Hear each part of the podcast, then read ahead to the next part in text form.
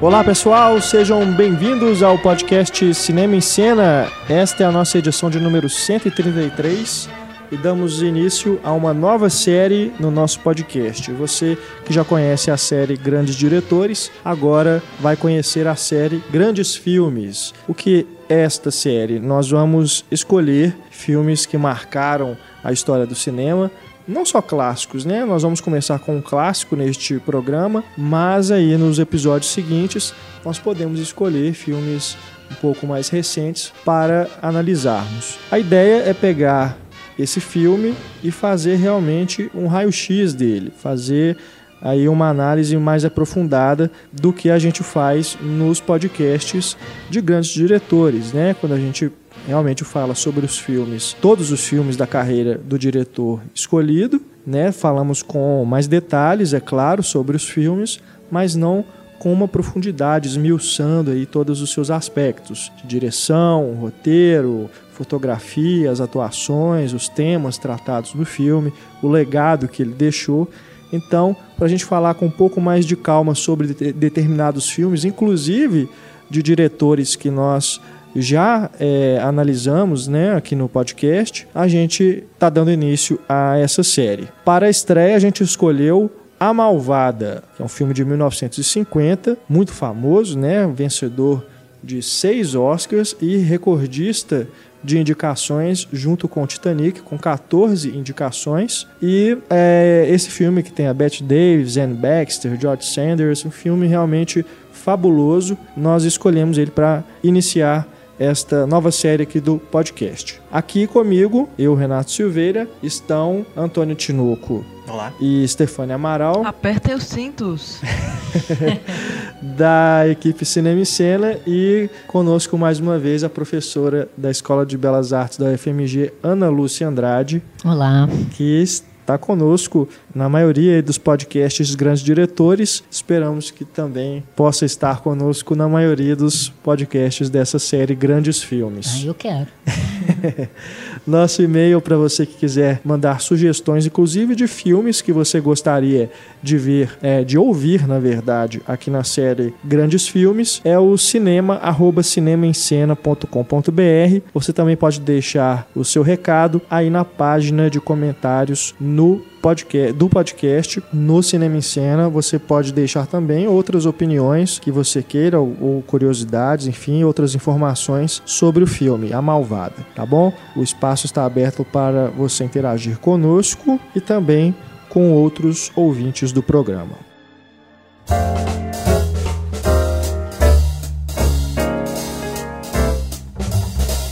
A Malvada, All About Eve, tudo sobre Eve, filme de 1950, dirigido por Joseph L. Mankiewicz. Esse filme que traz um elenco realmente fabuloso, né? Nós temos Bette Davis, eterna diva, eterna grande atriz de Hollywood. Temos Anne Baxter, George Sanders, Celeste Holm, enfim, Gary Merrill, Hugh Marilyn Marlowe. Marilyn Monroe, né? No seu primeiro papel de destaque, né? Ela foi colocada no mapa com esse filme, né? Exato.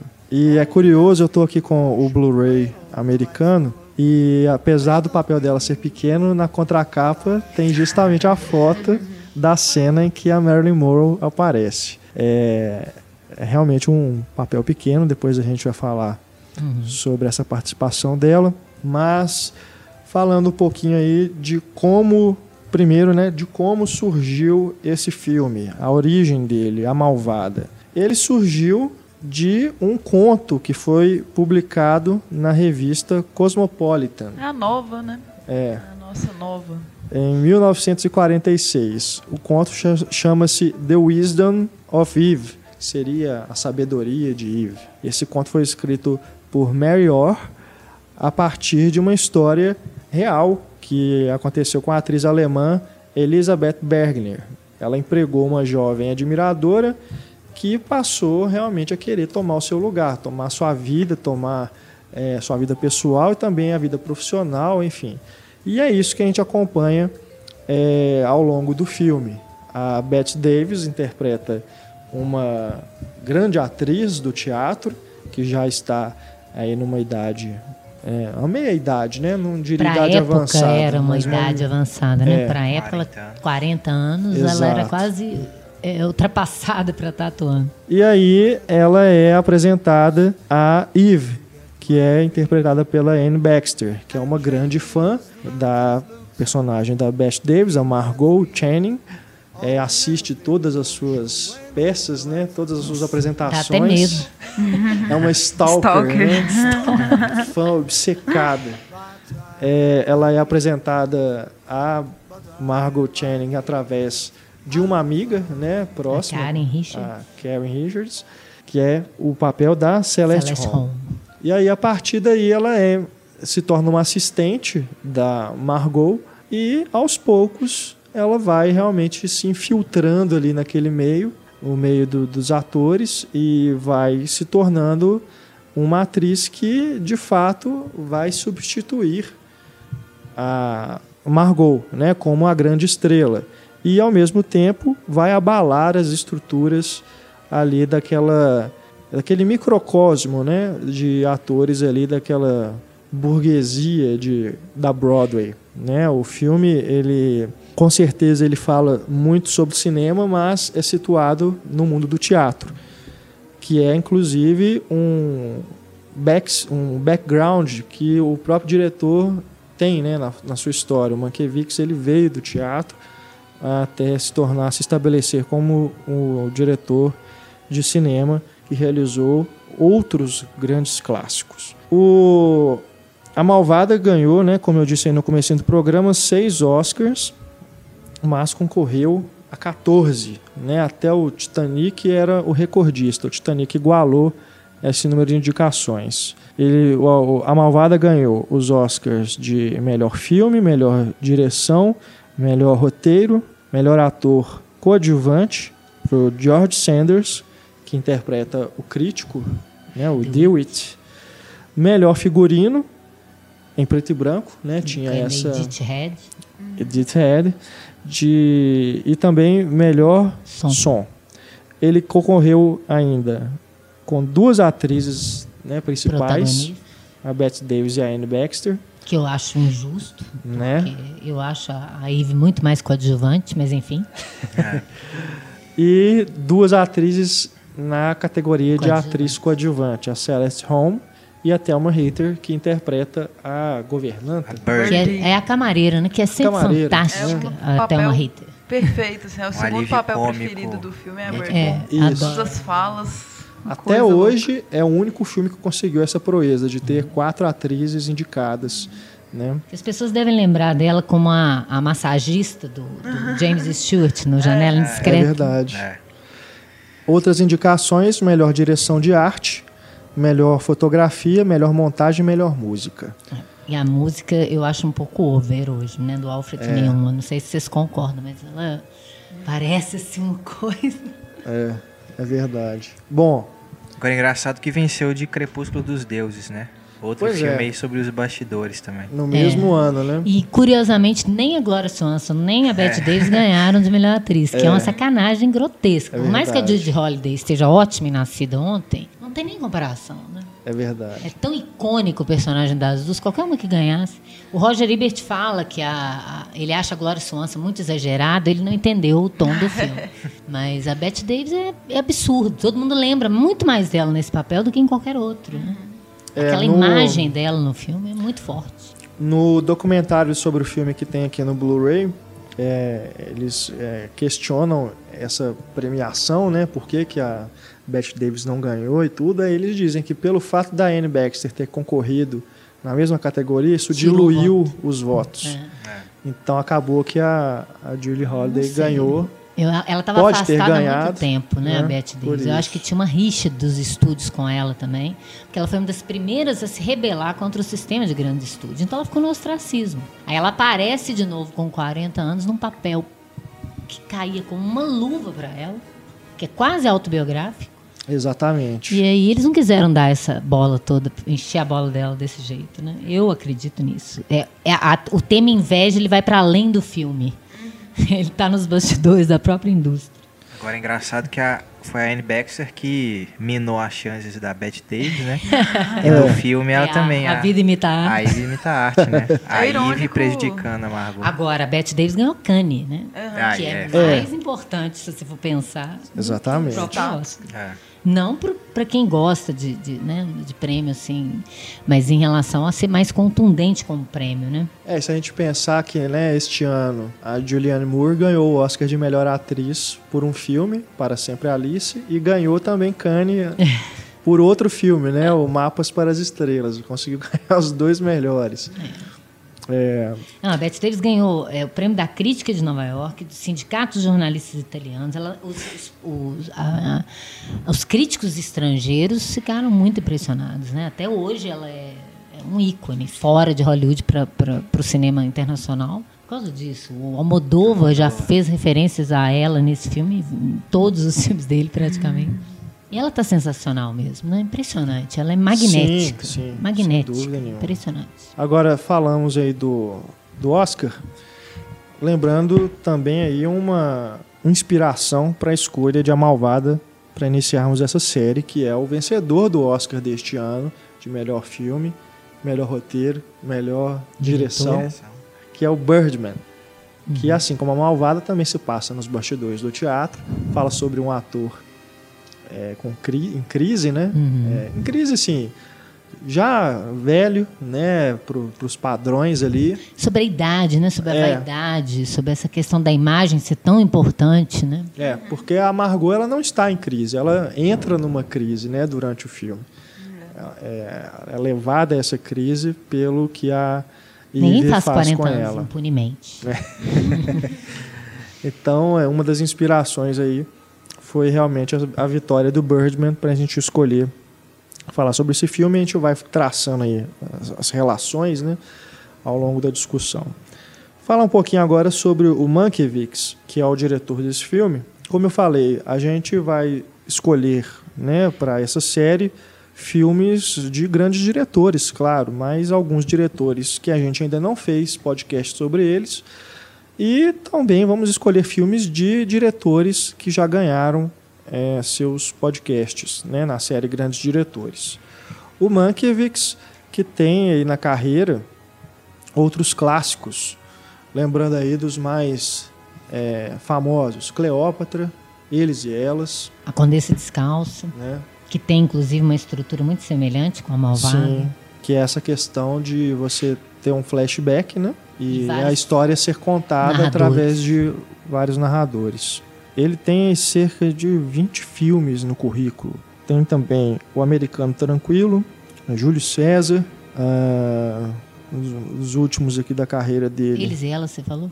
Eles e Elas, Charada em. Veneza, Ninho de Cobras. O último dele foi de 72, Jogo Mortal. É, é um diretor que é, é considerado por, por- ou foi considerado durante muito tempo, um diretor que não tem um estilo visual marcante, mas que isso é bem relativo, né? Ainda mais a gente, se a gente analisar é, a forma como ele compõe os quadros, né? Os enquadramentos, a disposição dos atores na tela. Então, é um tanto quanto relativo você falar que ele não tem um, um estilo visual marcante. É, tipo eu diria que Billy ele é tipo Billy Wilder e eu também diria o Howard Hawks. Né? São diretores que têm um estilo mais direto, mais seco. Se atém mais à narrativa É. mesmo. A câmera sempre mais na altura dos atores, né? na minha altura. Não explora muitos ângulos diferentes, né? Então, É talvez as clássico. pessoas vejam assim e falem assim, ah, mas é muito normal, né? Não tem nada demais. Mas se você observar, acho que você chega a outra conclusão. Se você olhar atentamente. Mas tem duas coisas que o diferem, que, que tem a ver com esse estilo dele, que é uma que você já falou, que ele vem do teatro. Sim. Então a encenação dele, você vê que tem pouca decupagem. É muita gente em cena, né? Uma coisa lá o Orson Welles fazia também. Muita gente no mesmo quadro, encenando junto. Poucos é, cortes, né? De, de- na decupagem. E, é, e também como ele, ele era um roteirista. Né? O- por mais, eu nem sabia que o filme tinha sido baseado em numa história. Eu pensei que foi ele mesmo que inventou. Mas só de ser um, um roteiro original, né? É, assim, que ele ganhou como roteiro original, não, não ganhou como baseado em nada, né? Eles não consideraram então esse esse esse, esse conto. É porque o filme não tem nem o crédito, É. né? Do, É, não tem. do, do material de origem. Aham. Depois é que ela é lembrada, né? A autora. E depois a, a- o conto, ela, a mesma, a própria autora adaptou para Broadway, se transformou depois no musical, enfim. Então ele dá, como roteirista, eu acho que como encenador teatral também, é, ele dá muito valor para os personagens. Você vê que é um filme que não acontece muita coisa. Sim.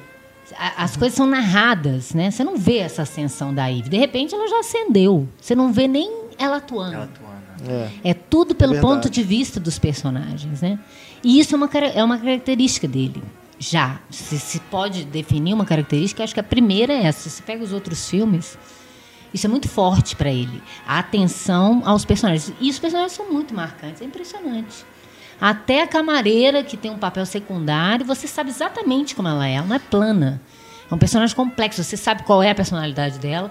Você imagina a história de vida daquela mulher no teatro há mais tempo do que todo mundo que está ali.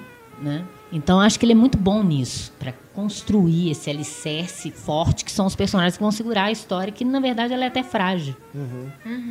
A história é meio novelesca, até de certo ponto de vista, né? Mas é tão interessante, assim, a- É. como vão se ligando os personagens. A Bird eu adoro ela, ela tem umas caras, tipo, eu te avisei. Uns caras E ela é a primeira que saca, né? Isso é fundamental. Ela, ela é praticamente a porta-voz da plateia, né? É. No- Nós, do espectador, né? Exatamente. Ela fala o que a gente está pensando enquanto está vendo aquela, aquela situação toda se O construindo. público não é daquele meio, assim, É. né? Não é tão glamouroso. E ela tal. é ex-atriz, né? Ela fez já alguns papéis. Parece que o ciclo já se repetiu com ela. Ela sabe o que, que vai acontecer ali. Né? De, de chegar alguém novo. Só que ela é, ela é o oposto total da Ivy. Ela é a sinceridade em pessoa. Sim. Ela fala tudo que vem na cabeça dela. É, Maravilhoso aquilo, de ser esse contraponto. é. E sabe cuidar muito bem também de pra ela quem tem ela amor trabalha, por né? aquilo ali, É. verdadeiro. né? Pelas pessoas, pelo teatro, pelo trabalho Não dela. tá invejando ninguém mais, já tá ali no papel dela mesmo. De camareira. Ela se aceita, né? Como É, naquela condição que ela tá agora. assim. Ela sabe que é fundamental o papel dela ali. E você observa que o filme tem muitos diálogos, é um filme de muitos diálogos, mas ele também é um filme de muitos olhares. Ele diz muito pelos olhares dos Isso. atores. Que é Inclusive, quando a, a- a decupagem é extremamente eficaz. é, principalmente entre a Bird e a Margot. e a E a Mar- Margot. Né? Você É, observa é isso. Muito bom. É, tem uma cena que eu acho muito boa, que é a hora que a Margot, tá- acho que ela tá doente, ela tá na cama, e a Bird chega para levar Acordando de ressaca, eu acho. é, é, levar comida para ela na cama e tudo. E aí tem um diálogo que é fabuloso. É um diálogo afiado, assim como o roteiro inteiro, né? É, todo mundo. Me lembra, me lembra muito o estilo do Mike Nichols também. Uhum. Aqueles diálogos tão- que as, as respostas estão sempre na ponta da língua Uhum. dos personagens. Sai até faísca, né? Aí a Margot pergunta para Bird: Você não gosta da Eve, não é? Aí ela responde: Você quer uma resposta ou uma briga? Aí a Margot fala: Uma resposta. E ela fala: Não, não gosto. Ela fala assim: Por que não? Ah, então você está querendo uma briga agora. é, é um exemplo assim, do diálogo muito bacana e vários outros vão acontecer ao longo do E filme. é legal porque essa cena começa, né? é, Você você lembrou aí, eu, eu anotei isso aqui, que a Margot recebe um telefonema do, do, do, do amante de madrugada, né? E a Ive que armou tudo, Uhum. Isso. e ela- aí ela começa a desconfiar. Ela começa, né? Ué, essa mulher começou a se meter demais na minha vida. É. né? E aí, Aí ela fica pensando no escuro, fumando, e faz uma fusão com a Bird entrando no quarto. Que a Bird já está desconfiada. Ou seja, ela já está indo pro lado da Bird, também desconfiando. E aí tem esse diálogo, que aí você É. já vê que. e depois desse diálogo, a Ivy entra no, no quarto com a roupa, né? Mais jovem, que a Margot falou, não, essa roupa não cai melhor em você, É. mais jovem e tal. E ela só dá uma olhada assim nada. Tá vendo a cobra que você tá criando dentro de casa? Aí já tá Vai vendo. E ela vai tentando tomar o lugar primeiro da Bird. Isso. Quando ela pega a roupa no Isso. camarim para levar, que ela fala, olha, você tá, eu, você conhece sindicato? Aquilo é bom demais. Eu sou escrava, eu não tô inscrita, né? Mas a, a pessoa, a camareira tá, né? Que vai buscar roupa e tal. É. Muito bom. E aí você, você vê, você citou esse exemplo da fusão, né, que ele faz. É um exemplo de como que a gente está falando que o Mankiewicz tem esse estilo teatral, mas você vê como que ele utiliza também a linguagem cinematográfica muito bem. Como todo diretor clássico, ele é invisível, mas ele é muito eficaz naquilo que ele está fazendo. Logo no começo do filme, né, que você tem aquela apresentação dos personagens na premiação e ele vai mostrando o rosto de cada um e o último que ele mostra é o da Karen. E aí ele, a câmera se aproxima do rosto dela e aí tem a fusão para o começo da história, começa o flashback. Flashback. Porque a Karen é a toda títere, dela. né? A culpa é toda. Titereira, né? Ela que manipulou ali a situação toda para poder Tudo que acontece é por causa dela. Acontecer. Tudo. Se você for pensar, tudo. É. Tudo. E aí outros exemplos também, né? Assim, Eu acho muito elegante também as transições. Alguém fecha uma porta e na a cena seguinte começa com a porta abrindo. Aham. Então são, são uns detalhes assim que você vê que é é realmente um diretor que tem muita consciência cinematográfica. E é uma resposta do cinema ao teatro, porque no teatro você tem muitas aquelas coisas, né? Alguém sai por uma porta, aí tem um diálogo entre duas pessoas, aí de repente entra outra pessoa, aí sai outra para ter aquele outro diálogo. Ele faz isso na montagem. É. Tem essa saída e entrada de cena, né, no mesmo plano, mas é a montagem que articula, igual você falou, abre uma porta, fecha outra, fecha uma porta, abre outra, né? E aí entra os personagens, é, é quase a marcação do teatro, sai um ator, entra outro. É. Mas é a montagem que faz isso. Isso é muito legal. Tem uma, uma coisa que ele faz também bem sutil, de apresentar as atrizes, assim, as duas. Que a primeira coisa que a gente vê da Bette Davis, da Margot, é a mão dela, assim. É quando vai mostrar também a, A a. Anne Baxter, é as mãos dela que ele focaliza. É. É bem curioso, assim. É. Essa, essa apresentação eu acho tão inteligente, porque ele usa um narrador em off. Não tem nada pior do que todo mundo congelado, nada está acontecendo e o narrador explicando. Só que tem uma explicação ali, porque tem um senhor falando e ele fala que o discurso dele não é importante. então você vê as pessoas em movimento, elas não estão paradas, elas estão em movimento, ouvindo o discurso. Então é um momento perfeito para apresentar todo mundo. E por que ele precisa apresentar ali? Porque aí depois, quando o velho começa, o ator mais idoso, começa a falar da Ive, aí ele volta nessas pessoas, mas você já sabe quem elas são. Porque o DeWitt já apresentou com ironia cada um, né? E aí ele media na montagem o que o sujeito está falando. O, o DeWitt olha para uma enquanto fala, ah, ela é humilde, a sua humildade, aí ele olha para uma. ah, sua- é, o seu amor pelo teatro, ele olha para outra. Então, ele começa já a te colocar a pulga atrás da orelha através do olhar mediado pela montagem do The Witch. Isso é muito inteligente. Essa abertura, eu acho Aí sensacional o filme como inteiro você vai ficar. Mas eu sei disso, o que, que vai acontecer? É, é isso que dá o suspense do filme. Né? Assim, eu não sei se hoje em dia alguém ainda se engana com Surpreende. ela, né? Não, não. com a Ivy. Mas você o sabe o início- que, que vai acontecer, então você está preparado É. ali, mas tem aquele suspense. E é legal que ele corta a cena, congela mesmo na hora do, do prêmio, né? Uhum. Não, não vou entregar esse prêmio até você ver como é que ela chegou ali, né? É mesmo, E, é verdade. e, não, É. e os aplausos são abafados também para pensar na narração. E as três pessoas que não aplaudem, a Karen, Aham. a Margot e o Bill. Que na verdade o Bill no início não mostra ele, né? Só depois, quando volta na cena congelada, aí mostra que os três não estão aplaudindo. né?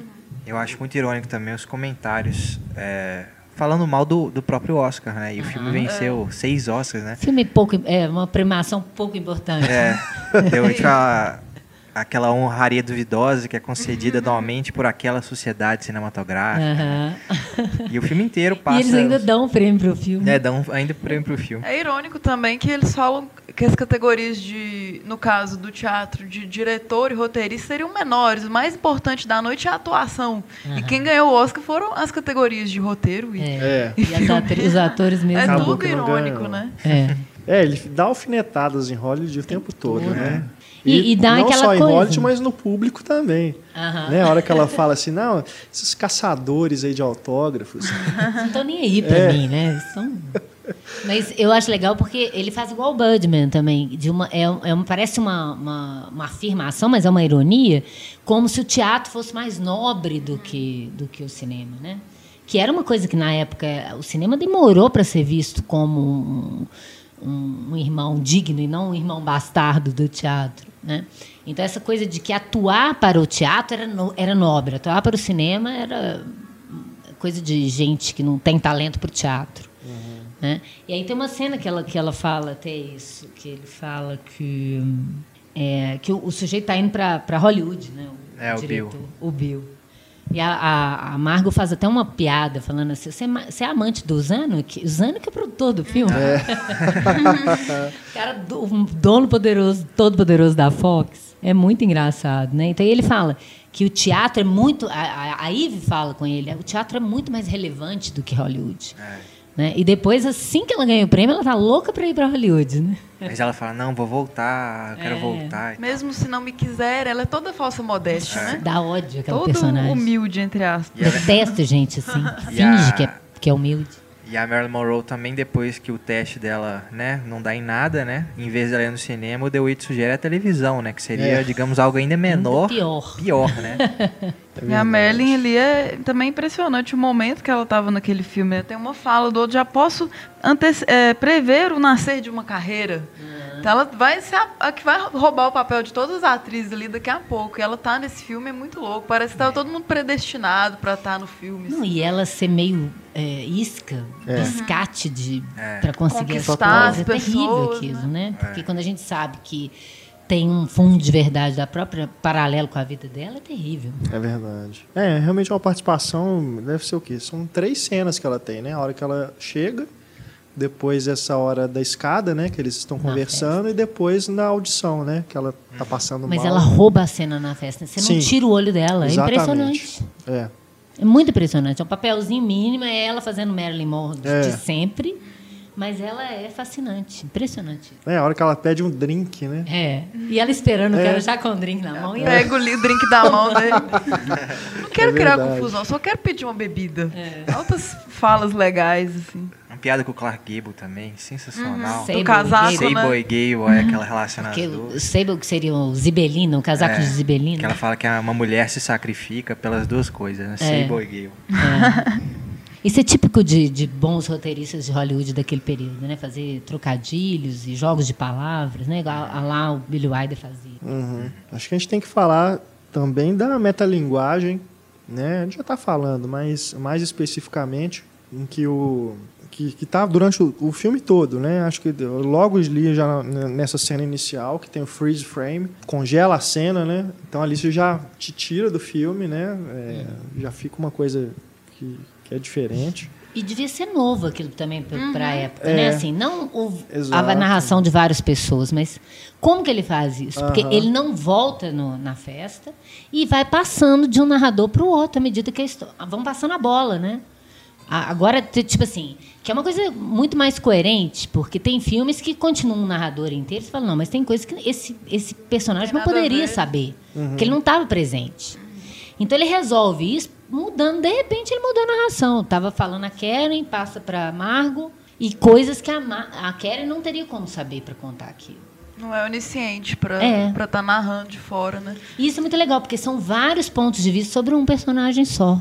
Né? E o bacana desse filme também, em relação ao teatro, assim, todos os personagens, eles estão ali para servir a história. Por mais que eles sejam interessantes, e muito bem construídos, é a história que importa. Então eles saem de cena, eles são descartados, assim, a Bird mesmo. É, Você passa eu senti notícia, falta mais, também dela ter assim, sumido. Tem umas coisas que, que, é tudo a favor da trama mesmo. Uhum. Para contar a história, não, não é o foco contar a história de um deles só. Né? E aí você tem esses comentários né, sobre atores, diretores, sobre Hollywood, enfim. E também eu acho bastante curioso como que essa metalinguagem também está implícita no texto, ou está ali infiltrada no texto. Na famosa frase, né? Esta será uma noite turbulenta. Ela já está te preparando para o que vai acontecer. Né? Ela já está servindo ali que, como. Aliás, é a melhor cena do filme, eu acho. É. que é onde é as coisas realmente acontecem. É. Né? Ela é na festa, Os né? conflitos acontecem ali. Antes disso não tem conflito direto, tem alguém comentando e tal. Já começa com a briga dos dois, né?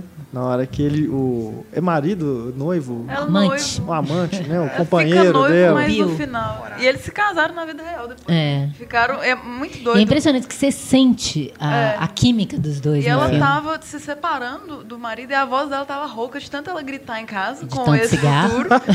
e aí o diretor adorou, assim, falou, não, perfeito. E ela olhou apaixonada com ele, aquele É. conflito, aquele Aquela ciúme. relação eu acho sensacional. E no carro dois. ela fala assim, não, daqui a 10 anos não vai ter mais a Margot. E eles se separaram em 10 anos depois. Então ainda tem as profecias do filme ainda, né? Ela fala que o Bill se apaixonou pela persona dela, Isso, não, não pela por ela. pessoa que ela era realmente ela. E ficou só 10 anos com Talvez o ela. ator que fez o Bill se apaixonou pela Margot também. Pode ter sido. De trabalhar com ela. Ou pela Bette. Davis, né? A persona a Bette persona Davis. Bette Davis, Uhum. Essa cena da, da briga do casal, ela é bastante teatral. Né? Ela é encenada como se fosse no palco mesmo, né? os dois atores discutindo. E depois que chegam os outros convidados, um ainda cita Macbeth. Né? para deixar a coisa ainda mais né, na, na cara. O, o escritor. É. Que, por que esse tom de Lady Macbeth que tá pairando por aqui?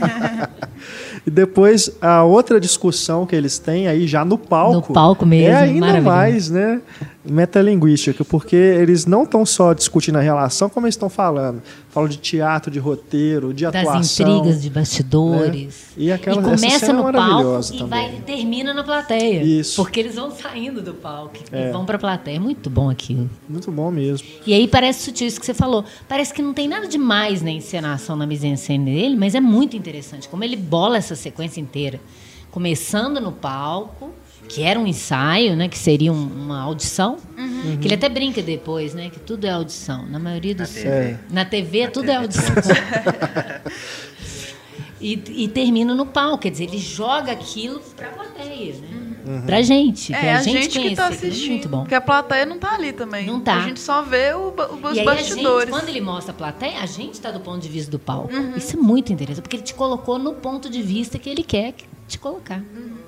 Agora tem uma cena que aí eu não sei se você eu vou deixar aqui a pergunta, vocês me digam suas impressões. Eu não sei se é proposital para ser metalinguístico ou se realmente foi o recurso que ele teve para fazer essa cena, que é antes da noite da estreia do espetáculo, que tá o Dewitt e a Eve caminhando na avenida em frente ao teatro. E back tem um projection. back Bem projection. É sei. visível. Eu não sei. Eu, eu tenho realmente dúvida se não é proposital, usar essa.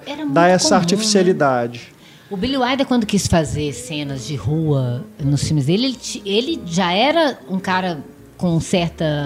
é, como é que chama? É, carta branca para fazer o que quisesse, e ele tinha que convencer o estúdio: olha, eu vou filmar na rua, porque era muito complicado filmar na rua. Muito difícil você controlar e tudo, né? Luz, os, transeuntes e lidar com a prefeitura e tal. É, não seria possível igual o Birdman, que faz um plano de sequência inteiro na, em volta da Broadway. Eu não sei se pode ser, porque era muita norma clássica.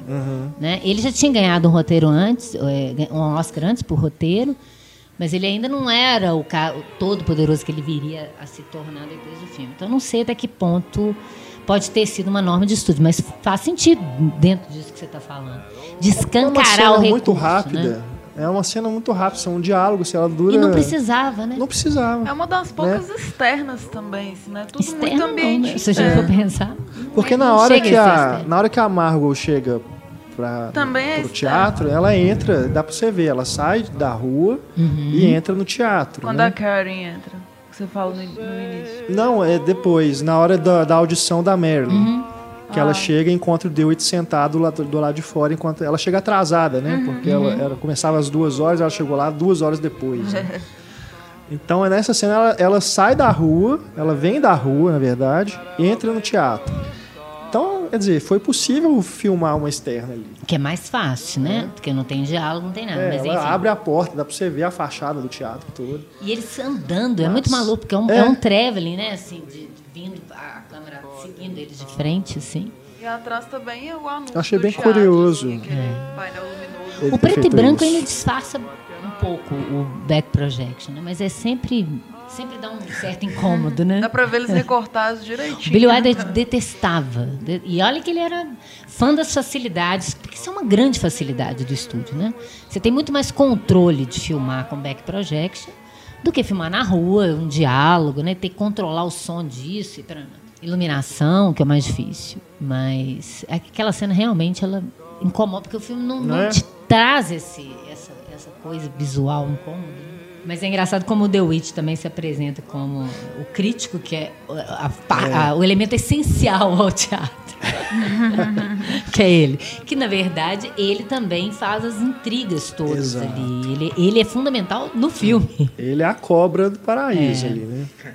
É o cara, ele realmente vai manipular ali as coisas para que ela Eu não acho ele menos ainda venenoso do que a Eve. É. Eles são um casal perfeito, Sim. igual ele É. fala. Mas eu acho ele mais digno.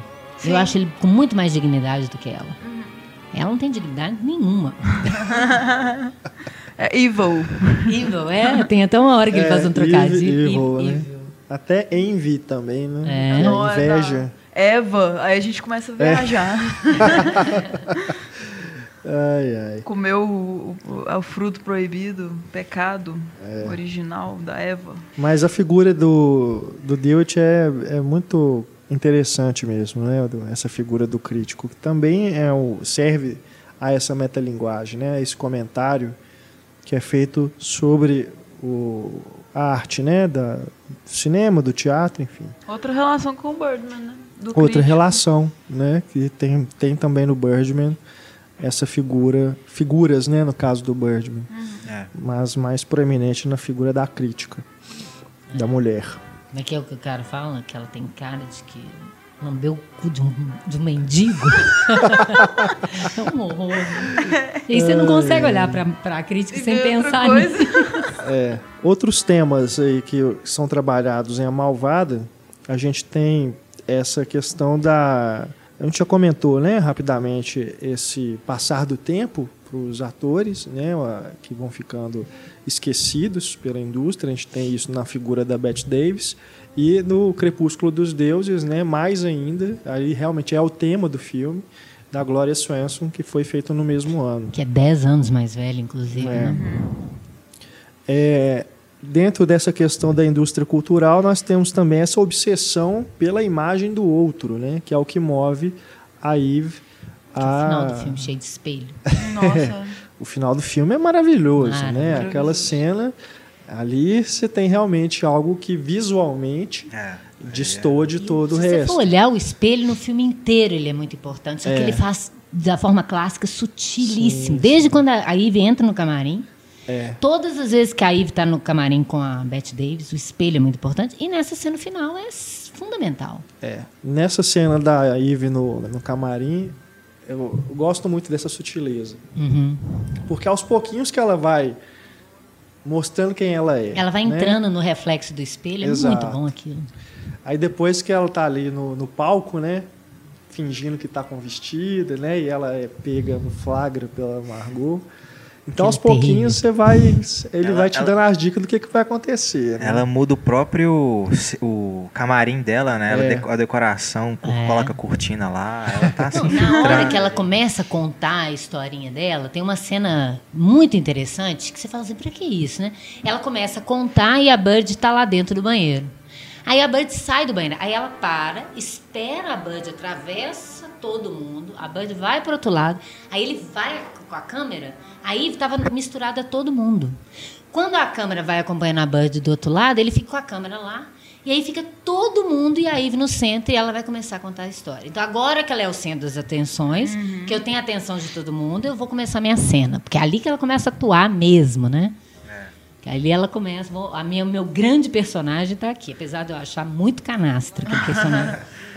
Porque não me enganaria jamais aquela falsa humildade, aquela coisa, aquela vitimização. Aquele sorrisinho. É, né? aquela vitimização, aquela cabeça, coisa muito, muito, sabe, muito capaz. Eu faço isso, pode deixar. Acho que a Margot deve... incomodando. É, pô, Tão acho que a Margot se identificou com ela porque ela chorou. Assim, eu acho que ela já foi muito falsa em algum momento. Então ela Ah, teve uma. Porque ela adorou a menina, né? Mas o Tipo, Roger Ebert fala, desconfiou. qual é ator não gostaria de alguém que o Que tem uma idolatra? bajulação, né? Daquele, É, uma Bajulação sentido, total, é. Né? É. É, você pega o ator pela vaidade. É, É. ali que você consegue. Tem uma cena ali que me intrigou muito também. ela- tá se arrumando pra sair, Margot. Aí ela só tá com um brinco. Ela fala só, se não for moda, vai ficar sendo. Eu perdi meu brinco. Aí a, a Ivy põe a mão no bolso, assim. Então eu tive a impressão que ela roubou o brinco. Né? Já tava ali dando suas. Expandindo suas asinhas ali pra, pra chegar no mais alto, né? O, o vestido que ela usa também, a Margot, ela adaptou. Porque a figurinista fez pra ficar em cima do ombro e não servia nela. Então ela que deslizou ele pelo ombro, assim. Porque não dava tempo de fazer outro vestido. E aí virou moda. É um filme bem feminino, é um filme bem feminino, né? Bem É, feminino. muito Até feminino. pelas quatro atrizes no Oscar e tal. E os homens são. Os homens são os últimos a né? perceber as É. coisas, com exceção do The Witch, que é esperto. É. Percebe tudo. Mas tem aquelas histórias que tem, quer dizer, isso eu não sei, mas a, que fala que o The Witch seria mais homossexual e a e a Eve lésbica e tal. Ah, é, tem uma cena que insinua que ela é lésbica. É, que ela dá os braços pra Que vizinha ela põe dela. a mão na vizinha pela É. cintura de um jeito muito estranho, Muito estranho. e sobe a escada pro quarto. É a colega de quarto dela que tá É. mentindo por ela. Por quê? É. Né? É muito estranho aquilo. É. Muito Na sutil. época, eles jamais deixariam isso e na claro, hora que ela né? entra no, no camarim, a, a, a Bird fala, oh boy, ela dá uma olhada pra ela assim. Tipo assim, É nossa. verdade. É verdade. É legal também essa coisa dos vestidos irem mudando de corpo, assim. De uma querer o vestido da outra, de repente, quando ela tá o vestido, ela acendeu. Aí no final, ela pegar o, o, o hobby, né? Colocar. Ela nem, nem fica tão bem com o hobby igual a outra, mas. Essa hierarquia pela roupa, né? Você fala na, na última cena? Na última cena É. também tem a cena de De pegar passar o o manto, É. né? É. De, de- é, passar o manto, exatamente isso. Isso é muito louco, cara, essa última cena. É. Porque eu tava observando é, essa semana mesmo. Tava passando um videoclipe na televisão de uma dessas American Idols da vida, né? Essas jovenzinhas aí. E eu nunca tinha vido, visto é, essa menina. E achei um negócio assim muito teatral, sabe? A forma como ela é, lidava com a câmera. E aí eu fui lembrando, junto com a minha esposa, a Raquel, do- das outras, né? Que vieram antes. Teve a Miley Cyrus, a Britney Spears, né? Então é é isso, essa cena Tentando final copiar, né? é exatamente um resumo, uma síntese disso, né? Vai ter várias, é, vários reflexos daquela, daquela pessoa, uma querendo substituir a outra e vai, e vai. Vai o envelhecendo, ciclo vai sempre chegando cada vez recomeça. mais jovem, né? É, Porque The Witch fala, ah, quem é essa linda jovem? E sempre né? uma Ela é mais imitação, jovem né? ainda do que a Eve. é repetições de, de, de reflexos, né? Sempre cópias e aquilo talvez vai até piorando. E como se Porque, fosse uma nossa, é cadeia uma- mesmo, é. né? Uma coisa que não tem fim. Não tem fim. Porque aí a gente volta à questão do filme da, da- do envelhecimento, né? Da- do momento em que essa atriz é colocada de lado. E aí acontece a mesma coisa com essas, essas cantoras, né? No caso aqui desse, desse videoclipe que eu citei como exemplo. Chega um momento em que elas deixam de ser interessantes para aquele padrão de, de beleza, né? Deixam de ser a modinha e aí vem a outra. E aí a que estava por cima despiroca, né? Vai para a clínica de reabilitação, fica doidona. Aí vocês vejam mapas para as estrelas do. Cronenberg, Por favor, assistam. né? Mesmo. Para vocês saberem o que vai acontecer mais ou menos ali. É engraçado que essa cena do, do camarim, né?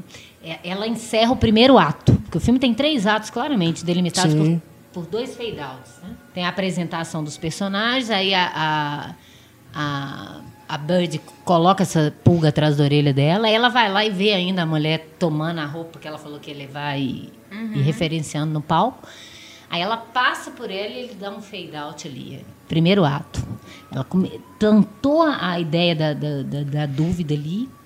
Aí ele vai para a segunda parte. E o segundo ato, que é o mais longo, claro, né, que vai desenvolver toda a intriga, ele vai terminar ne- nessa, nessa, nesse momento em que ele fala do ev- evil, né? A, a Karen chantageada lá e, e começa a rir da chantagem, porque acabou dando. Tudo deu certo, ela não quer mais o papel e tal. É.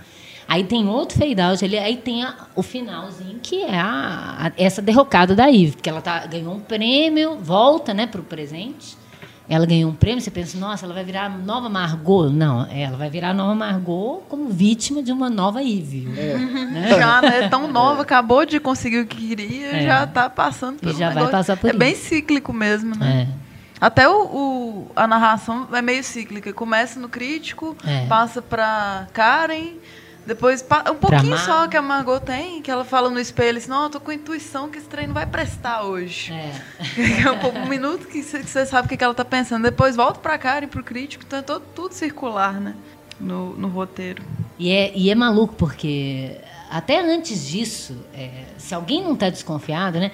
Que ela fala, olha, eu vou deixar vocês dois. O, o, o Bill tá indo para Hollywood e, e a Margot quer tomar um drink com ela, vai comigo e tá lá, mas vocês, dois precisam ficar sozinhos, então eu vou lá, vou providenciar a bagagem, vou resolver tudo para vocês terem um tempo a sós. Aí eles, eles têm um diálogo lindo, que ali você vê o fundamento daquele amor que eu acho, aliás, muito bem construído, todas as relações do filme nesse sentido, de amor, de amizade, de cumplicidade, de parceria, de coleguismo, de profissionais. E aí, quando eles vão dar o beijo para fechar a cena de tá lá. amor, ela, tá, ela avacalha. É. E ela não avacalha os dois, só ela avacalha a gente, espectador, porque você quer ver aquele beijo, porque você só vê ela uma megera. É. Que, aliás, esse, esse título em português, A Malvada, devia ser muito para pegar nesse aspecto, né? Porque a Bette Davis estava ligada a esse tipo de papel de malvadas. Todo mundo espera que é ela que vai ser a malvada do É, filme. ali todas são malvadas, né? Não sei não sei Mas ela é parece pior. uma bitch chata. E aos poucos você vai vendo que não, ela é frágil, Ela é ela é, sincera, ela expõe a fragilidade dela A e isso capa sai do- em do- termos do de Blu-ray. história. Se bem que aqui é o Blu-ray é, Mas americano, mas o título do filme é All About Eve E a E as setinha pra ela? pra ela. e quem tá na capa é a Margot. Então, assim, ela é a personagem é, principal, é porque né? é a Se for Davis, pensar. né? Mas isso, como ela sempre. E ela, a, Beth, a Bette Davis mesmo falava que ela detestava fazer papel de heroína frágil, romântica. Então ela ficou muito ligada a esse person... é, essa coisa de mulher forte, cruel e que tá capaz de passar por cima de tudo para conseguir o que quer. Isso é muito legal. Isso é uma sacada boa também do Mankiewicz de ter colocado ela nesse aspecto, né? Porque a princípio ela parece uma bitch mesmo. Na hora que a Ivy chega toda humildezinha e ela fala, ah, É. essa é aquela. Ela, ela põe um nome nela, essa é a fulaninha que tá sempre lá. Com aquela roupa esquisita, aquele É, chapéu. Com aquele chapéu estranho. esquisito, com aquela roupa esquisita, meio olhando. E ela faz umas brincadeiras, um olhar cínico, assim, com aquela máscara ainda, né? Ela tá com creme no rosto, É. né? Tirando a maquiagem. E aí você pensa mesmo, nossa, a menina toda humilde, fã dela, e ela tratando ela desse jeito e tal. E aí, ali, que ela começa a humanizar ela. Você vê que ela é uma, é uma figura frágil. E como qualquer mulher pode estar com, com 20 ou com 40 anos, que se sente ameaçada, fragilizada, ou que não tem aquilo que ela espera que o homem adivinha que ela, que ela faça. Porque a mulher é, tiraniza muito o homem com isso. Né? A gente tem uma coisa na cabeça que a gente imagina que o homem tenha que fazer, e ele não adivinha e a gente fica puta com ele. E vira isso, vira em forma de histeria, que, que vaza. Né? E, e aí, naquele momento, a, a, a, a, a Ivy interromper aquele beijo, eu acho que ali já, já te dá que essa mulher vai ser um, um pé no saco mesmo. Não vai ser a, a boazinha que está aparecendo. É interessante também que elas começam sem glamour nenhum, né? As duas. A outra tá bem, um look bem pobre mesmo, um casaco simples. E a Margot com a máscara já, com aquela coisa na Aham. cabeça, assim, depois elas vão glamourizando e, Aham. e desglamourizando ao mesmo tempo também, né? Tem um filme recente que a gente comentou também, o que eu adoro, que é o Amor Plástico Barulho, que tem essa relação. A gente até É falou verdade. que lembrava. É verdade. Que- mas aí são as cantoras de brega. É. Adoro. Que uma vai pegar o papel da outra. Mas aí vocês assistam que vocês vão ver que é diferente também. É, eu, eu me lembro aqui do podcast do Paul Verhoeven que eu fiz uma comparação do Showgirls com a Malvada. Lógico que assim, se a gente colocar Dos né, um, bastidores, da inveja, né? é, um filme Traição. perto do outro, né, para a maioria das pessoas você vai ter um pior filme contra o melhor filme. Eu discordo, eu gosto muito de Showgirls, sou da, da turma que gosta. Mas é, tem isso, né? é, o tipo da trama, né, é bem parecida. O tem, tematicamente, né, lembra É, muito. essa coisa da traição, da ambição, É. né? Mas eu acho que todo mundo, toda vez que eu, eu- tudo que eu peguei para ler, todo mundo fala, ah, o tema da traição e da ambição nunca foi tão bem tra- trabalhado e tal. Mas eu acho que vai além disso, é sobre a inveja mesmo. Sim. Que é a inveja que, que ele faz um limite tênue entre a admiração e a inveja. Inveja, que a princípio parece admiração. Admiração é você achar incrível a pessoa do jeito que ela é. Inveja é você querer aquilo para você. Então eu nunca gostei da expressão inveja boa. Para mim não existe Não inveja existe boa. isso. Inveja branca, acho isso horror. É. É. Né? Ou é admiração ou é inveja. Se não é Exato. admiração, é inveja. É. E o filme é sobre isso. E mulher conhece muito bem esse sentimento.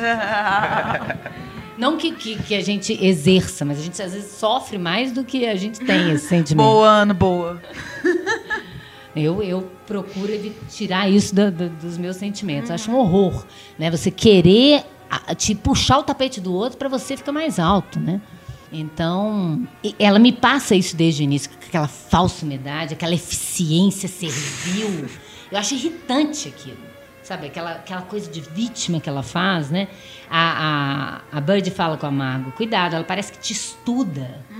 Aí logo depois que ela fala isso, né, a, a- aí ela, ela vê que a, a Ivy que mandou o telegrama, que é a Ivy que não sei o quê. Aí ela fala, nossa, não tem nada que eu não tenha pensado, que você já não, não tenha pensado. né? Aí ela fala, isso é o meu trabalho. Eu quero pensar por você. Eu vou tirar as suas funções e vou eu executar tudo para você. É um horror aquilo. Naquilo ali parece um filme de terror. E ela olha pra ela assim, isso é trabalho. Eu avisei. Eu estou falando, meu Deus, credo, tira essa mulher daqui agora. É. Quero essa mulher na minha cola. Não, e é, depois na cena seguinte que ela chega, a Margot chega no teatro, né, atrasada, e ela descobre que a, que a Ivy já estava lá, né, como substituta, né, fazendo o teste. E ela nem consegue nem entrar, né, no teatro para ver o que está acontecendo lá dentro. Ela é deixada do lado de fora. E o Dewitt que fala com ela, dá notícia para ela.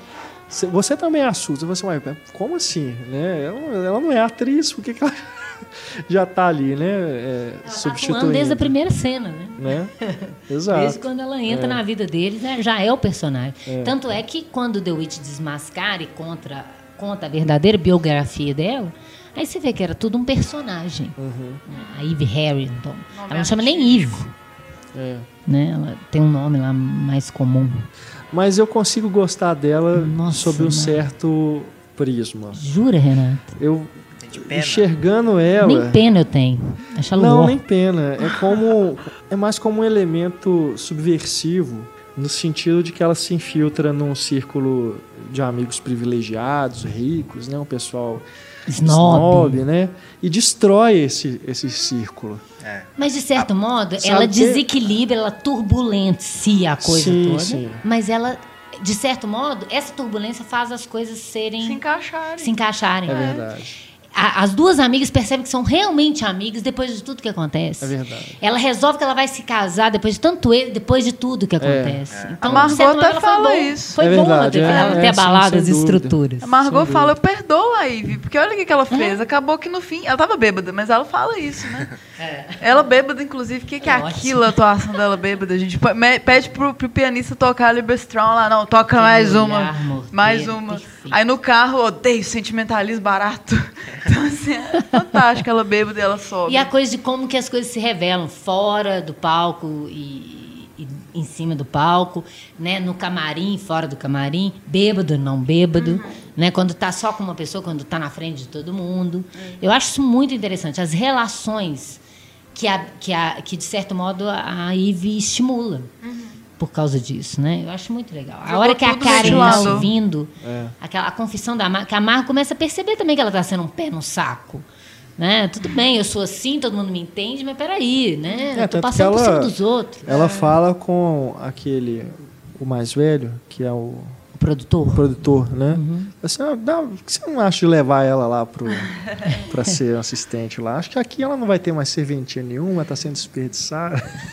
Ela já quer se É. livrar daquele encosto. Porque ela começa a perceber que o próprio relacionamento dela tá correndo perigo, né? Porque o companheiro dela, o Bill, tá se interessando por ela. Viu? E na verdade Ela ele tá ama ela, né? Ela ficou com, com aquela obsessão, mas o cara é firme, o cara quer ficar com ela. Ela tem É, medo é por ela isso, ser mais digo jovem, isso. né? É, E ele exalta as qualidades sentido. da Ivy É. muito. Ela fala, ah, é tanto de qualidade que a Ivy tem. Quem ela vai quer- falar é. mais qualidades da Ivy? Não, acabaram os adjetivos, né?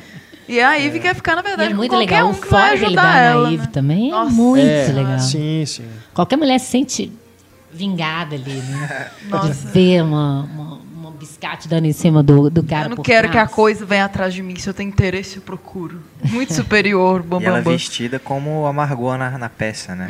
É. E mesmo assim. E ali Com a ele peruca vê e tal. também, ele vê que a coisa, ah, entendi qual é dessa menina. Tem a cena da peruca também, que tem a ver com Birdman, que ela tira a peruca Aham. assim na frente do espelho, quer rasgar a peruca, né? Que é o único momento em que ela é ela mesma. Se desnuda. Ali a gen- é, ela tá Cruel. fazendo aquilo no camarim pra gente. E é curioso, porque a única pessoa que vê é o The Witch, que ele tá na porta, e a gente. Né? E a gente se coloca ali naquele lugar como o The Witch atrás da porta, observando aquilo ali, que é a primeira vez que ela mostra realmente quem ela é. Ela para de ser meiga e. É só com ele, né, que ela faz isso. assim. Tem a cena depois no hotel também, que ele...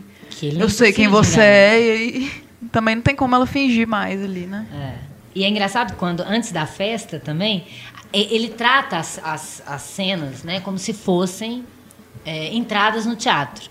Né? Porque ele mostra ela sendo vestida pela Bird é, no quarto para descer para a festa. Então ali vai começar a atuação dela bêbada. Aí todo mundo fala, ih, lá vai ela. Né? porque ela tá, tá fragilizada, né? Ela tá na crise de- dessa meia-idade, né? Vendo a, a, a menina tomando o lugar dela aos poucos, sem ela poder... Ela até fala depois com a Karen, eu tô sendo muito cruel com a menina. Ela tem todos os motivos do mundo para desconfiar dela, mas ela começa a pensar, gente, mas eu tô sendo muito cruel, né, com essa menina. Ela só tá, né? Ela tá me, me admira. Não é uma figura perigosa, né? Ela só me admira demais e tal. É bacana também esse conflito de idade que ela tem, tô ficando velha. Mas ela mesma fala assim, não, agora eu tenho cinco anos. Então ela vê o lado infantil dela, possessivo com, Os com o cara. dela com o Bill são É muito genial o relacionamento dos dois, assim, vou te falar, a gente entende mais os nossos relacionamentos É de muito olhar. bacana. Eu acho até que o filme também é sobre isso, né? Sobre amizade, sobre. É, é difícil você ver no cinema, principalmente naquele período, um relacionamento tão intenso de alguém Uhum. que gosta da do outra pessoa exatamente como ela é, Uhum. com todas as fragilidades, com todos os problemas, e ele coloca isso. É. O pacote vem junto. Né? Para eu ficar com essa mulher bacana, eu tenho que aguentar essa outra mulher bêbada, chata, infantil, Exatamente. tempestuosa. Não é idealizado, né? É ela Maravilhoso. E ele fala, para de paranoia, você está destruindo a gente de ficar... Você tem tudo para ser feliz. Uhum. E, e aí, de repente, vira uma histérica. Então, calma, né? Se pegar no jeito, apoia na parede... E qualquer mulher se identificou aqui. Qualquer, Qualquer, mulher dá uma pala Em daquela, algum momento a algum gente momento. tem que... Por mais lúcida que a gente seja, faz uma bobagem como se a gente não tivesse raciocínio nenhum. E se ela que é uma diva, né? Teoricamente deveria ser autoconfiante, tem essas crises. Então, qual, mulher que não vai ter? É, é tudo genial, esse filme é perfeito. Tem, tem nada errado, não. E a Karen também só vai sentir na pele, que é a última a perceber das mulheres, quando começar a dar em cima do marido dela. É que ela se sente É, desnecessária, né? É. Complicado. A cena que ela tá bebendo também, que ela começa a rir enlouquecidamente. O pessoal, qual que é a graça? Ela, nada, tudo. Como a é que estabilidade feminina. E é legal, porque depois. E essa cena poderia ser uma cena muito legal, ela contando tudo pro The Witch. Mas não, eles não mostram essa cena. Depois ele fala: "Ah, eu almocei com a cara, ela me contou tudo e tal. E ele desmascara, né, a, a, a Eve. Mas eu acho muito legal, o, falando dessa coisa da- de mulher, é, a- o diálogo das duas no carro, né? Quando a Karen estragou o carro de propósito, que a Margot fala: calma, parece até que você estragou. Você bebeu a gasolina? de propósito, né? Como ela se mostra humana e diferente daquilo que ela aparenta a princípio, né, como uma primadona chata do teatro. E ela fala, né, a carreira que todas as mulheres têm em comum, ser uma mulher. Não, aquilo Isso é, é muito legal, né? Não importa quantas carreiras tenhamos ou queiramos ter. A gente, em primeiro lugar, vai ser uma Uhum. O que mulher. importa é olhar para ele do seu lado ali, senão nada tá certo. É, ali eu já. Esse Aquilo é, é o um pouco machista. Da, Aquilo da é um frase. pouco machista. Que uma mulher só é uma mulher se ela tiver um homem do lado. É, né? não. Ah, é Mas ela tá admitindo uma, uma fra- fragilidade ali, assim, né? Tipo, ela quer que se casar, ela se sente incompleta, de É. certa forma, No né? final ela meio que encontra pelo menos o caminho onde ela pode ficar feliz plenamente, Isso. né? Não se apoiar nos papéis de personagens é. mais novas. Ela vai ser É. ela mesma, ela vai ver um papel que ela não tinha vivido antes, É. que é de ser uma Exato. mulher normal. Foi independente a vida inteira. De repente É. ela quer se apaixonar e viver com o cara ali feliz, tranquila, né? E, e, na verdade as duas se odiavam, né? Assim, quando a Celeste chegou pra. Falou, bom dia. Aí Ela, bom dia, o que é? São maneiras? Aí ela falou que nunca mais conversou com a, com a Bette Davis. Ah, Assim. é. Então, elas, na, na real, elas se odiavam. Eu vi a, ela mais velha, né, Celeste Holm, falando. Uhum. A Bette. Bette Davis tem uma rixa também com a Gloria Swanson, não tem? Tem. Ah, Pois é? É. É outra coisa de Birdman que a gente só passou, né? De ser bem autobiográfico, assim. Da Bette Davis ser bem Margot e tal. Assim como o Edward Norton era bem Edward Norton. Isso. Michael Aham. Keaton E bem os atores, o histórico de super-heróis, né? Também, assim. É. Eles estão ali, não é por acaso, no papel, né? É, e vale lembrar aqui o que a gente falou naquele podcast do Star System, né? Que a Bette Davis, ela comprou uma briga com os estúdios, né? Por Pra questões contratuais e tudo, ser independente. E isso custou a ela um período aí que ela ficou realmente afastada.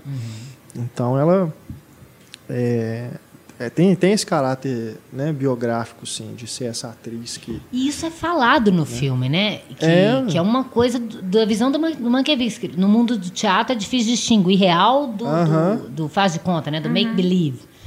Né? Então, ele, ele coloca isso toda hora. Até que ponto as pessoas estão encenando, até que ponto.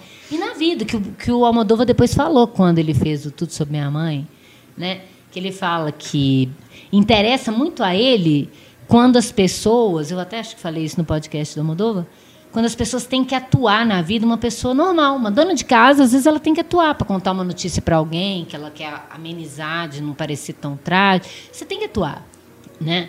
De como quantas vezes na vida você tem que engolir aquilo que você realmente pensa e tentar vestir um personagem para colocar aquilo de uma outra forma, né? Então ele coloca isso no filme de um jeito e em momentos em que você está pensando, né, a Bette Davis, aí ele, ele volta nesse tema de novo. é, O que, que é real e o que, que é o faz de conta, né? É, a Bette Davis também falava que, que o Makinski, o diretor, difícil de falar o nome dele, ressuscitou ela. Mankiewicz. Ela Ressuscitou, né? Que a carreira dela tava meio que congelada ali. E esse foi o grande papel da vida dela. Então. É. E ela tava com 42 anos quando ela 42. fez, né? Então é bem a hora certa mesmo pra ela. Não, e dessas, dessas falas, gente, eu adoro uma também, que ela é muito feminina, aproveitar, né, já que estamos falando dessa questão feminina, que é quando a, a Eve tá no banheiro e chama a Karen lá pra, lá no banheiro. Adoro que a Beth Davis fala, olha, é, Karen, querida, em todos esses anos de amizade, nunca deixei ir ao banheiro sozinha. Feminino, mas agora é preciso. É preciso saber, é preciso saber a fofoca da cobra, né? O que, que a cobra vai dizer. Então vai lá, vai lá, conta pra gente depois. Muito bom aquilo. A última fala dela pra Eve também é sensacional. Que ela pede pra. Que ou é, colocar a estátua, né, que ela ganhou, o prêmio que ela ganhou no lugar do coração. Verdade. É. Muito bom. Que ela fala, ai, meu coração vai ficar sempre no teatro. Aquele discurso É, dela. é. É. aquele troféu é feio, né? É, É uma feio, coisa estranha. É feio. Parece o, o Oscar todo dobrado, assim, parece um quadrado, parece que pegaram a estatueta do Oscar e. Tem um monte de gente, assim, parece um tanto de. Uma galerona, assim, no, no- É, na moldura. Eu achei que aquilo era tipo uma estátua. A hora que, que ele focalizou, eu falei, que negócio é esse? É um prêmio. é, muito, é muito engraçado a hora que ela tá fazendo o discurso de agradecimento, vai citando um por um. A câmera vai mostrando a cara deles, cara assim, da ah, que E o saco, né? E aí que você já E é culpa minha ela tá aí recebendo esse prêmio. Que droga. Pior de tudo é isso. Eu que levei essa menina a, a esse lugar. Eu gosto também, no, outra frase que eu gosto no final, né? Que a, a Anne Baxter é desmascarada, né? Que o, o The Witch conta tudo da, da biografia dela, o que, que ele descobriu. Aí ela faz uma cena bem teatral, ela levanta, abre a porta e sai daqui. Aí ele fala, você é baixa demais para essa cena. É ela é baixinha, né? Você é baixinha demais para esse gesto. Pode parar com isso. É, tem hora que ela se joga na cama um pouco depois também chorando, Chorando. que é aquela novela mexicana, Ah. né? Assim, ah, É muito falsa. na, re- na vida real ela é uma péssima atriz, né? Como sendo que ela é ali. E é legal porque, assim, depois da entrega do prêmio, né, no início ele começa o filme no prêmio. E o prêmio tá escrito Eve Harrington, né? E ele vai abrindo, que é um plano até bacana, não é um plano de sequência muito longo, mas ele vai abrindo, mostra o ator falando, aí vai aumentando a mesa, aí vai mostrando todo mundo naquele salão, mostra todo mundo que tá ali reunido, aí o David fala, todo mundo tá aqui por causa de uma, uma figura, né? E aí no final, ele, ele deixa o salão vazio, ele vai mostrando todo mundo indo embora e fica com o salão vazio ali. Tipo assim, né? Todo mundo se reuniu aqui, todo mundo vai embora e é, e é isso. E ela só quer ir pra casa descansar. E é tipo, ela isso. fez isso tudo. É mais uma cena. É. É, mais uma cena, né? Vamos à cena do prêmio. Né? Aí todo mundo está aqui, bababá, tem a fala de todo mundo, depois vai todo mundo embora e fica vazio o negócio. Ele faz igual é na- no, no espetáculo teatral. Né? Eu achei isso muito interessante. E ela fala também quando ele encontra a menina, né, a, a Bárbara Bates, que vai ser a Phoebe, a nova, nova Eve, né, que ele fala: "Ah, o que você quer? Ah, eu quero eu quero ganhar, eu quero ganhar um prêmio". Aí fala: "Ah, conversa com a Eve que ela sabe tudo sobre isso". All about. Tu- Tudo da Eve é, é como ganhar um prêmio. E a menina também tem um, um nome artístico, assim, né? Só que no caso ela fala sobre isso, ó, Phoebe, eu que escolhi. É, é, ela é mais sincera, né? Só isso, Phoebe. É. E aí ele vê que é falso, né? Porque ele já sacou que a menina é falsa. Aí ela, eu que escolhi, qual o problema? E como que ela também já é espertinha ali, já descarta ele, né? Aham. Fala com ela assim, não, é o motorista do táxi que tava Já, veio já vai o, mentindo. o prêmio. É. Você esqueceu. É, ela fala que ela tá, tá escrevendo uma matéria também, né? Eu preciso falar tudo sobre você, o que, que você lê, o que, que. É. E aquela a hora que ela entra na casa dela também, você já sabe que tem alguém ali, né? Você fala assim, ai meu Deus, o É. que, que espera ela ali? É. Aí de novo o espelho que ela olha, reconhece. Ela o tá no espelho. assim. Ela tá no espelho. É. Ela, Deitada no sofá. Pelo, pelo Aham. espelho. Fenomenal. Só uma, coisinha que ele fala que. Quando ele fala, o The Witch fala que eles são feitos um pelo outro, eu desejo uma boa performance pra você essa noite. Na noite de estreia, né? Aí ela fica lá chorando na cama, aí acha ele faz uma conseguir. fusão pro presente. Ela já fazendo o discurso do. do. Como é que chama? Da premiação? Da premiação. É, já né? corta ali. Que vira a performance dela. É a única vez que a gente vê ela na frente de todo mundo atuando, porque ela atua o tempo todo, né? Mas quando a gente vê ela atuando, é ali no discurso que ela quer agradecer todo mundo que foi bom pra mim. E você acabou de ver que ela ferrou um por um daquilo ali. E ela falsa daquele jeito, né? E o The Witch rindo pra ela, tipo assim. e ela vai ficar na mão dele, né? Ah, só a, a personagem da Bette Davis, né? Que eles falam que foi inspirado na Talula Bankhead. É, Vocês sabem é. que é a Talula Bankhead? É aquela que fez o Um Barco em Nove Destinos do, do Hitchcock. Se você for olhar, eu tava, depois que eu fiquei vendo, que eu, eu já vi esse filme, eu sei de cor quase a, a Malvada e os diálogos. Mas eu fiquei olhando e vendo a Talula Bankhead, aquele jeito snob, aquele jeito assim, quando a Margot quer dar uma de que eu sou foda, eu sou a grande diva do teatro, que ela, na verdade ela não é isso. Ela é frágil, delicada e, bo e uma boa pessoa. Ela vira um pouco Talula Bankhead. E eles tentaram explorar isso como se fosse uma grande rixa entre as duas. E, na verdade, as duas eram amigas, né?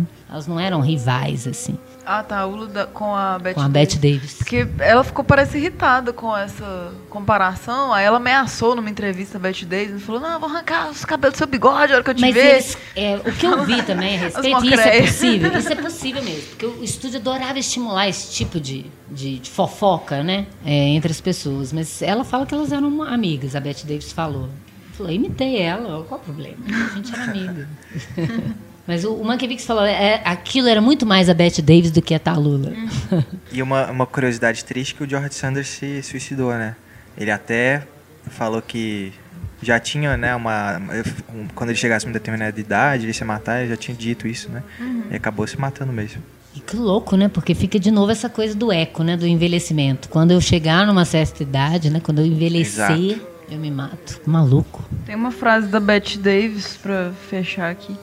Em minha profissão, até que se você seja encarado como um monstro, você não é uma estrela. Isso resume a Bette Davis. Ela adorava a imagem de Malévola. É porque eu lembrei de uma frase aqui do, do Roger Ebert, que eu acho muito legal, porque é dessa questão do envelhecimento, né? A Bette Davis, de verdade, ela tem uma frase famosa, né? Que envelhecer não é para cissis, não é para fracos. Fraquinhos, né? É, fra- fracotes, né? E o, Robert o Roger Ebert fala uma coisa muito legal no, no início da, da crítica dele da Malvada, que ele fala, envelhecer foi um avanço considerável para a carreira de Bette Davis, mulher de personalidade madura, inquieta e astuta. Nunca inteiramente confortável no papel de ingênua, era gloriosa como uma profissional, uma sobrevivente ou uma maliciosa predadora. Sua interpretação da veterana atriz Margot Channing, a Malvada, foi seu maior papel. Parece mostrá-la derrotada pelos truques de uma jovem atriz, mas na verdade marca uma vitória, o triunfo da personalidade e da vontade sobre a força superficial da beleza. Acho isso tão bacana, né, também no final. É. Isso aí. Bom, a Malvada está disponível aqui no Brasil em DVD e em Blu-ray. O Blu-ray que saiu aqui no Brasil é a mesma, é o mesmo disco da versão americana que é a que eu tenho aqui, com a diferença de que a americana é apresentada numa embalagem, uma capinha, né? Você, não sei como é que se chama aí. É, um livro, Blu-ray Book, né? Eles chamam de Blu-ray Book, que é um livro, é, vem, vem encadernado e no final tem o disco encartado na capa. Né? Tem uma coleção aí, essa aqui é da Fox, é isso mesmo, é da Fox, mas a Warner Bros. também tem essa série de, de Blu-ray Books, Universal também, outros estúdios. Aqui no Brasil você não encontra dessa forma, mas eu vi que tem alguns, alguns distribuidores que já estão lançando com um livreto, pelo menos, encartado. Então acredito que seja o mesmo texto, né, que vem na versão americana, só que vem um livreto separado de- junto com a, a caixinha, né, do, do disco normal. Mas, né, se você quiser importar, vale a pena porque é, é bonito, né? É uma apresentação bem bonita assim para um, um disco. E vem é, o, o material gráfico é bem feito, enfim, só que tá em inglês, né? Mas vale a pena para quem quiser comprar. A gente então vai finalizando aqui o podcast de número 133. Falamos sobre A Malvada, primeira entrada na série Grandes Filmes. Aguardamos sugestões eh, de vocês, queridos ouvintes, por e-mail, é, pedidos né, de filmes para a gente analisar aqui no podcast. A ideia é realmente fazer algo mais compacto, né? A gente tem podcasts enormes e tudo, mas na- nada nos impede também de pegar um filme e ficar aqui três horas falando, dependendo, Dependendo do do filme. filme, Cidadão né? não Kane. tem jeito. É. É, é 2001. Você fica três horas falando. Então você pode mandar aí as suas sugestões e a gente decide e avisa até com antecedência também para que você possa assistir ao filme. É claro que é- eu acredito que a maioria dos filmes sobre os quais a gente vai falar aqui são filmes conhecidos que as pessoas já viram, mas às vezes uma, ter uma revisão, né, antes de assistir, ao, ó, antes de ouvir ao podcast pode ser bacana, mais interessante, mas também ver o filme depois dos nossos comentários também pode ser uma Isso é- experiência igualmente enriquecedora. Eu acho Nós isso legal. falar tudo. É, porque isso lembra o que, que era o, o sentido da crítica antigamente, né? Que você tinha uma resenha rápida do filme, as pessoas iam ver o filme, e depois, quando elas assistiam o filme, elas liam aquela crítica mais depurada, se detendo nas cenas e tal.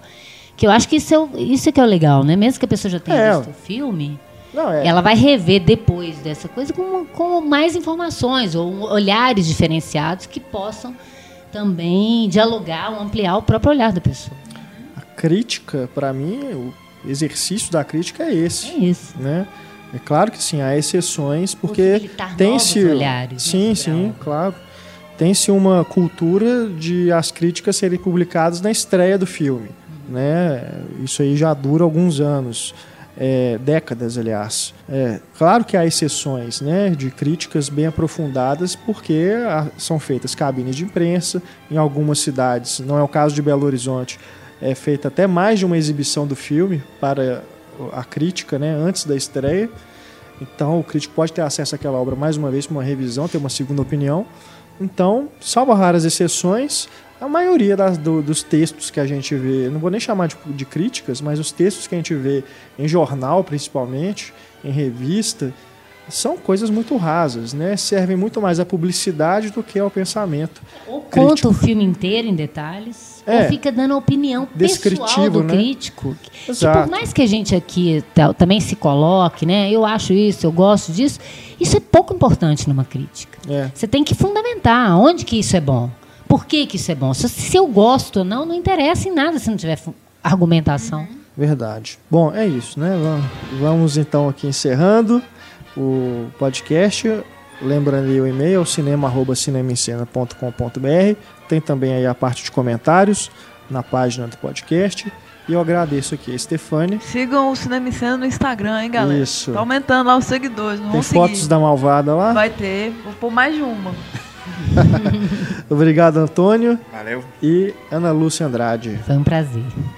Aguardamos vocês na nossa próxima edição do podcast Cinema em Cena. Um grande abraço, até mais. Tchau.